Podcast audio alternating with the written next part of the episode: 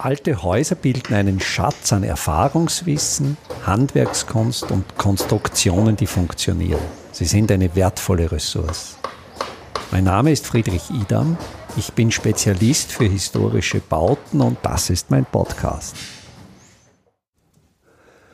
In der Episode 79 habe ich von Windtürmen erzählt. Das ist ein System zum Kühlen von Gebäuden, das sich von Persien, von Iran ausgehend eigentlich im ganzen Nahen Osten verbreitet hat. Es ist ein System, das schon seit Jahrhunderten funktioniert. Und auch nachdem ich diese Episode fertig gesprochen habe, ist mir das Thema immer noch durch den Kopf gegangen und ich habe mir auch überlegt, gibt es Verbesserungsmöglichkeiten oder darf man über Verbesserungsmöglichkeiten nachdenken. Ja, sicher nachdenken darf man, aber mir ist es fast ein bisschen kühn vorgekommen, ein System, das sich ja wirklich schon über Jahrhunderte bewährt hat, das ausgereift ist, ob man da noch an Verbesserungen denken sollte oder ob nicht das vielleicht genau der Fehler unseres Denkens ist, zu glauben, alles besser machen zu können. Ich hab's mir trotzdem getraut und ich will auch in dieser Episode einfach meine Gedanken skizzieren. Das sind natürlich jetzt Dinge, die sind noch nicht in der Praxis ausprobiert. Das ist so ein Work in, in Progress und vielleicht wollen Sie mir einfach folgen und vielleicht wollen Sie einfach auch auf diese Gedanken aufspringen. Und zwar habe ich mir überlegt, eine Schwäche dieser historischen Bad Gire ist die Windrichtung. Das heißt, es gibt dieses ganz einfache System eben nur mit einem Schacht, wo der Wind hineingedrückt wird und einer, wo er wieder aufsteigt. Und der funktioniert natürlich nur bei einer Windrichtung. Dann habe ich darüber erzählt, dass es komplexere Systeme gibt, bis zu acht Öffnungen, also vier Zuluft, vier Fortluftöffnungen, wo man schon relativ viele Windrichtungen einfangen kann. Aber dann habe ich mir gedacht, habe mir überlegt, gibt's nicht irgendwas, wie man den Wind von allen Seiten einfangen könnte und wieder ausleiten könnte? Und da bin ich eigentlich sehr schnell auf den Blasengel gekommen. Der Blasengel das ist ein System, das in Wien am Dach des Burgtheaters montiert ist. Das ist ein System, das seit den 1880er Jahren selbstregulierend und durch Windenergie angetrieben die Fortluftöffnung des historischen Entlüftungssystems des Burgtheaters immer automatisch ins Led dreht. Da gibt's auch eine Episode, das ist die erste Episode dieses Podcasts. Mit der Episode habe ich den Podcast gestartet. Ich stelle auch in die Show Notes zu dieser Episode Informationen zu diesem Belüftungssystem des Wiener Burgtheaters. Das System ist, hoffe ich, relativ einfach erklärt. Das ist eine Windfahne.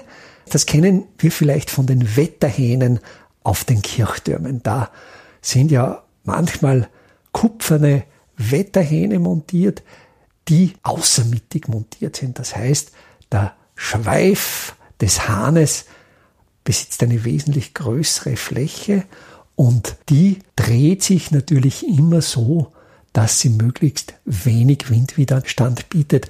Und das heißt, der Kopf des Hahnes dreht sich dann natürlich automatisch in die Gegenrichtung und zeigt dorthin, woher der Wind weht. Diese Windfahne kennen wir auch von Windrädern, damit sich das Windrad auch immer durch die Windrichtung optimal stellt. Und das Geniale an dem System ist, dass man einerseits die Windenergie dazu nutzt, das System in die richtige Position zu bringen, das System zu steuern, also letztlich ein Bioaktuator. Und darüber hinaus liefert aber auch der Wind die Energie, um das System ständig auch in die Richtung zu drehen, in die es optimal steht. Die Windfahne, der Blasengel des Wiener Burgtheaters, der heißt so, weil ihm dort diese Windfahne sehr schön im Stil des Historismus in Gestalt eines, ich denke, Wesens aus der griechischen Mythologie mit einem Tritonshorn, das hier in den Wind bläst, aber volkstümlich wird's halt als Engel bezeichnet. Diese große Windfahne dreht diese wirklich großdimensionierte Öffnung. Der Schacht hat sechs Meter Durchmesser und dieses System ist zentral gelagert, sehr leicht drehbar. Jetzt war meine Idee, dieses System, dieses vielleicht ein bisschen westlich-technische System mit dem orientalischen System zu kombinieren. Kompliziert wird es natürlich beim Windturm, beim Bad Gier braucht man sowohl eine Einströmöffnung, die im Luft steht, als auch eine Ausströmöffnung für die Fortluft, die im Lee steht. Also es sind zwei Systeme. Es ist nicht so einfach gestrickt wie die reine Fortluft, wo eben nur ein Luftstrom erfolgen muss. Da hat sich mir dann der Gedanke eines koaxialen Aufbaus des Rohres, des Turmes aufgedrängt. Also nicht zwei Schächte nebeneinander, sondern zwei Schächte ineinander. Denke, es wäre geschickt, die Zuluft, also den Schacht, wo die Luft in den Luftturm hinunterfällt, im Innenrohr anzulegen und dann dieses Innenrohr im Grundriss mit einem Kreisring zu umgeben, mit einem zweiten Rohr, wo dann die Fortluft wieder ausströmen kann.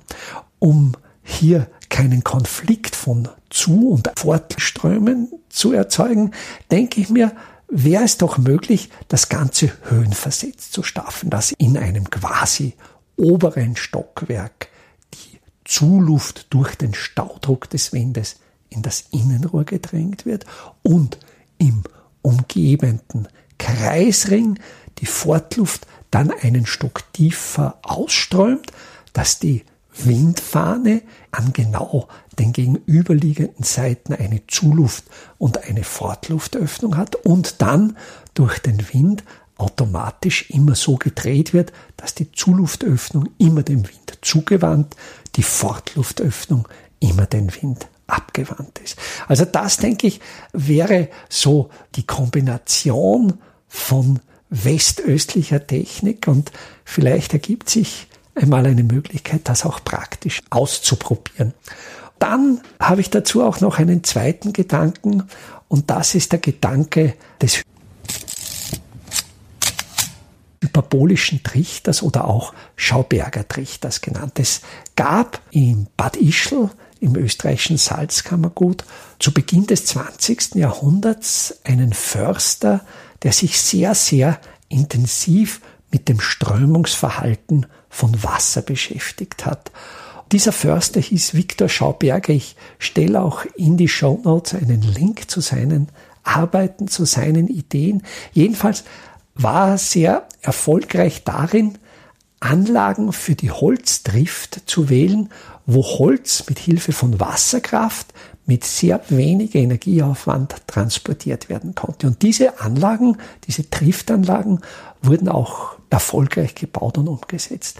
Und eines der ganz, ganz wesentlichen Prinzipien dieser Ideen von Viktor Schauberger ist das spiralige Strömen. Also er hat erkannt, dass Wasser, und das gilt natürlich auch für Gase, nicht geradlinig strömen, sondern sich in Spiralen bewegen. Das ist übrigens auch der Grund, warum für Rauchfänge, für Kamine ein Kreisquerschnitt wesentlich günstiger ist als ein Rechteck- oder Quadratquerschnitt, weil sich der Rauch dann quasi nicht an den Ecken stößt, sondern wirklich sehr elegant im Rohr zirkuliert. Aber dann ist Schauberger noch auf was anderes draufgekommen.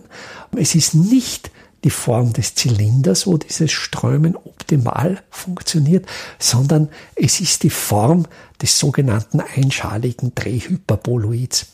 Ein einschaliges Drehhyperboloid entsteht, wenn man den Ast einer Hyperbel um eine senkrechte Drehachse kreisen lässt. Das klingt jetzt vielleicht etwas kompliziert, aber denken Sie zum Beispiel an das typische Bild eines Kernkraftwerks, an die Kühltürme.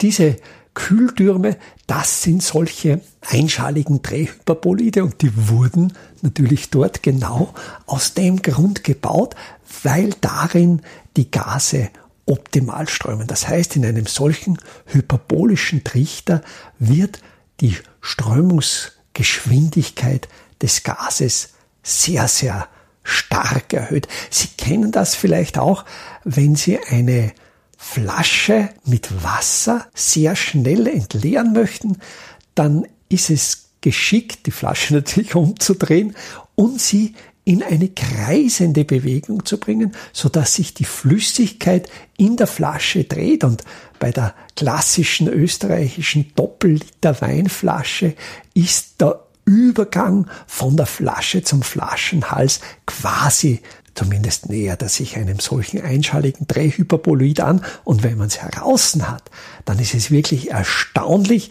mit welcher Geschwindigkeit sich dann die Flüssigkeit aus der Flasche herausdreht. Und da denke ich, das wäre dann auch noch eine Möglichkeit, das Innenrohr tatsächlich oder den inneren, das zentrale Rohr dieses neuen Badgiers wirklich in der Form eines solchen hyperbolischen Trichters zu gestalten und damit das Einströmen noch zusätzlich zu beschleunigen. Das finde ich jetzt durchaus spannend beim historischen Belüftungssystem des Wiener Burgtheaters, beim Luftbrunnen, beim sogenannten Einlaufwerk war tatsächlich in der ursprünglichen Version, wie es aus den alten Plänen hervorgeht, ein Trichter in hyperbolischer Form vorhanden. Also auch das ist Erfahrungswissen, das es nur neu wieder anzuwenden gilt. Einfache, aber schlaue Handwerkstechniken können Sie jetzt auch in der Praxis erlernen. Im Rahmen der Kulturhauptstadt Europas 2024 Bad Ischl bieten wir Ihnen im Salzkammergut heuer Workshops zu Arbeitstechniken der Simple Smart Buildings an. Es wird dabei ums Kalkbrennen, Kalklöschen und den gekonnten Umgang mit Kalkmörtel gehen. Sie lernen, alte Kastenfenster wieder instand zu setzen und besuchen Häuser, die von ihren Besitzern renoviert worden sind.